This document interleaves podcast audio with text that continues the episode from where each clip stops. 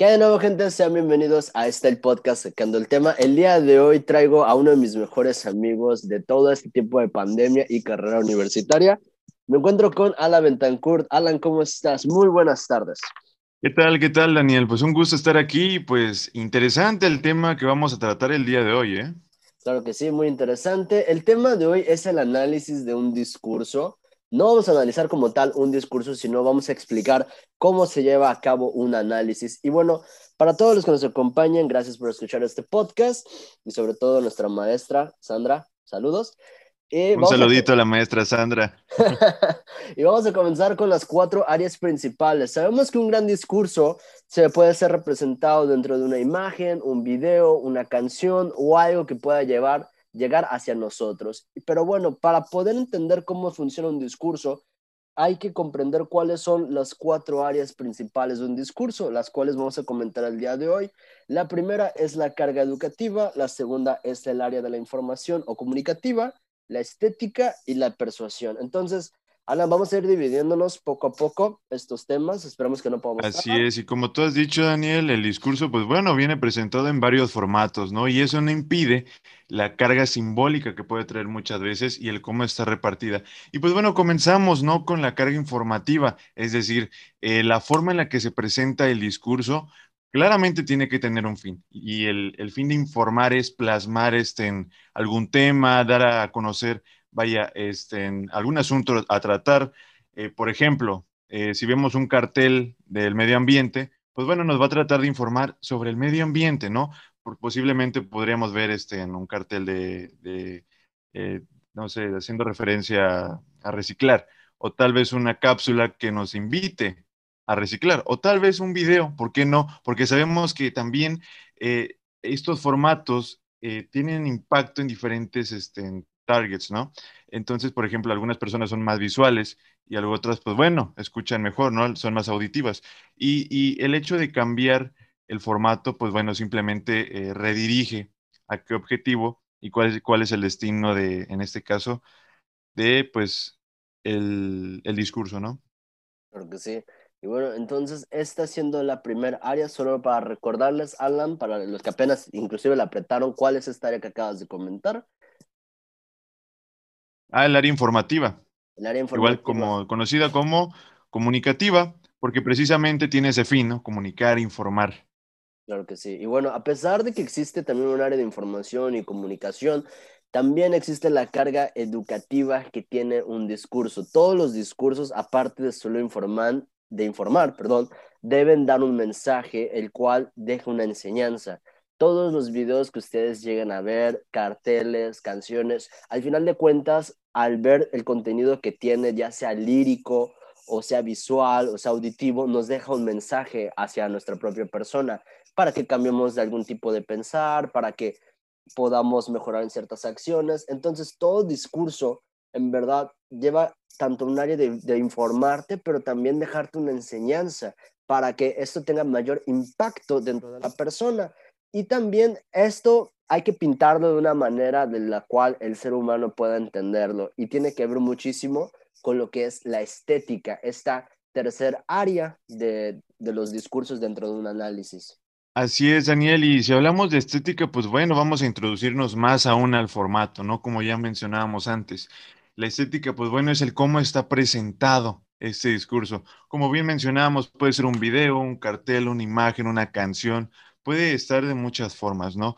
Pero, eh, pues entonces esto es muy importante porque el cómo se va a, realizar este discurso también involucra una parte creativa, ¿no? Y, este significado que también va a tener lo que vemos, ¿no? Lo que escuchamos. Entonces, si por ejemplo tenemos un video, eh, influyen los encuadres, el escenario, la vestimenta, y también lo mismo en un cartel o en una imagen, ¿no? Esta carga visual y estética que podemos ver, entonces, pues también tiene un impacto, ¿no? A la hora de transmitir ese discurso. Así es. Y me gusta cómo acabas de mencionar la carga que tienen, porque al final de cuentas cuando mezclas, cuando mezclas, perdón, todos estos componentes, estos primeros tres componentes nos dan la base para entender qué hace un discurso. Un discurso como tal es persuadirte a, a que creas en una idea, a que cambies quizá una idea que ya tienes o que puedas adaptarlo a tu estilo de vida.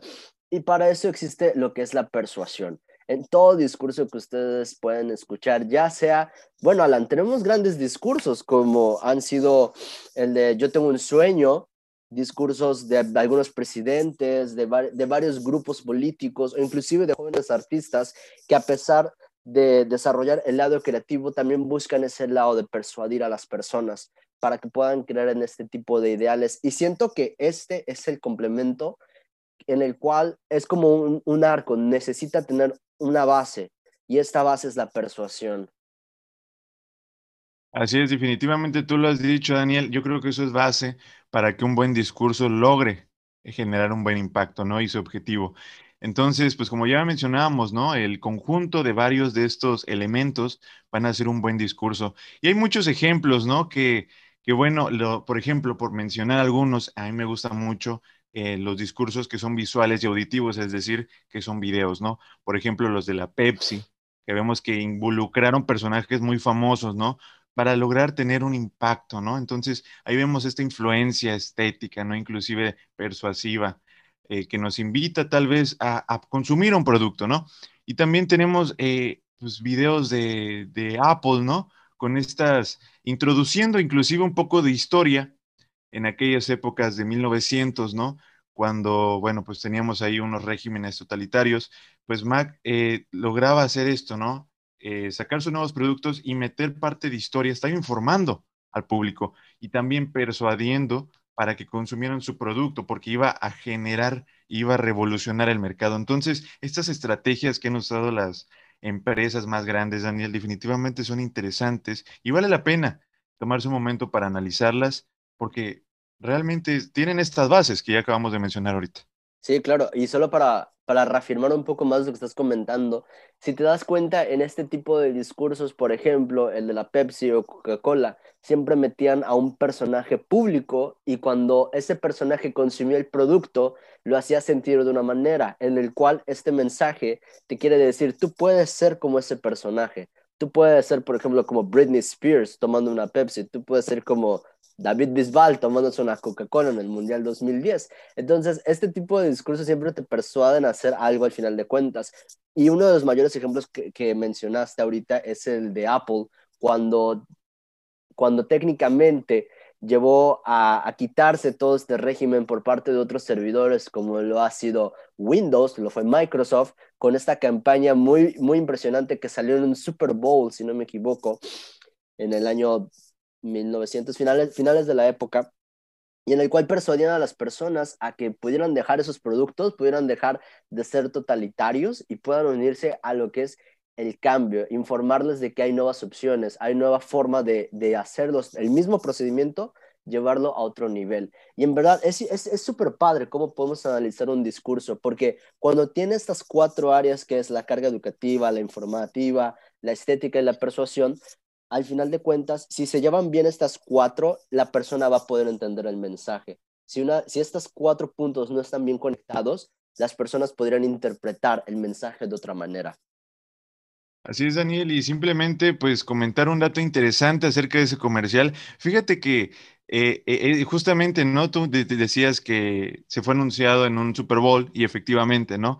Fue justamente, a ver si recuerdo, de los... Hoy, Ángeles contra los Pieles Rojas de Washington. Lo recuerdo muy bien. y pues bueno, está catalogado este comercial dentro de los 50 comerciales más importantes por la revista Adversing de Estados Unidos. Entonces, e, este impacto ¿no? que puedes generar que también requiere una buena dirección, un, un buen planteamiento, una estrategia para poder causar este impacto que puede revolucionar toda una sociedad. Claro que sí. Entonces, Creo que para todas las personas que están escuchando este podcast necesitan entender, y todos al final de cuentas debemos entender que para hacer un buen discurso necesitamos primero, obviamente, la creatividad de que queremos informar a las personas y luego, dar, luego seguir estos puntos, Alan, que al final de cuentas nos van a servir para que nuestro discurso pueda llegar muy directo a las personas. Así es, definitivamente, Daniel, elementos muy importantes a tener en cuenta a la hora de realizar un discurso y ya vemos con estos ejemplos que, pues bueno, puedes tener un impacto realmente impresionante, ya no solo en una ciudad ni en una, en una nación, sino también en el mundo. Exacto, y de esta manera terminamos este podcast. Estamos muy contentos de platicarles de manera muy breve, casi como una cápsula informativa, de cómo ustedes pueden entender el cómo se lleva a cabo un discurso e inclusive lo pueden aplicar a partir de ahora. Eh, y de esta manera, bueno, Alan, te agradezco que puedas acompañarme en este podcast. Es el primer podcast en el cual me acompañas. Y, no pues, será el último, Daniel. No será el último, no será el último, no será el último, porque ese es el tercer podcast que hacemos como tarea para la clase de la maestra Sandra. Y es muy padre utilizar estos medios y dar este discurso. Al final de cuentas, estamos dando un discurso de manera auditiva por medio de las plataformas de, de streaming, Spotify, etc. Así es, definitivamente ha sido un gustazo estar el día de hoy en esta cápsula y bueno, esperar que haya sido de utilidad todo lo que hemos dicho el día de hoy. Muchísimas gracias. Esperamos que sí. Hasta la próxima. Bye.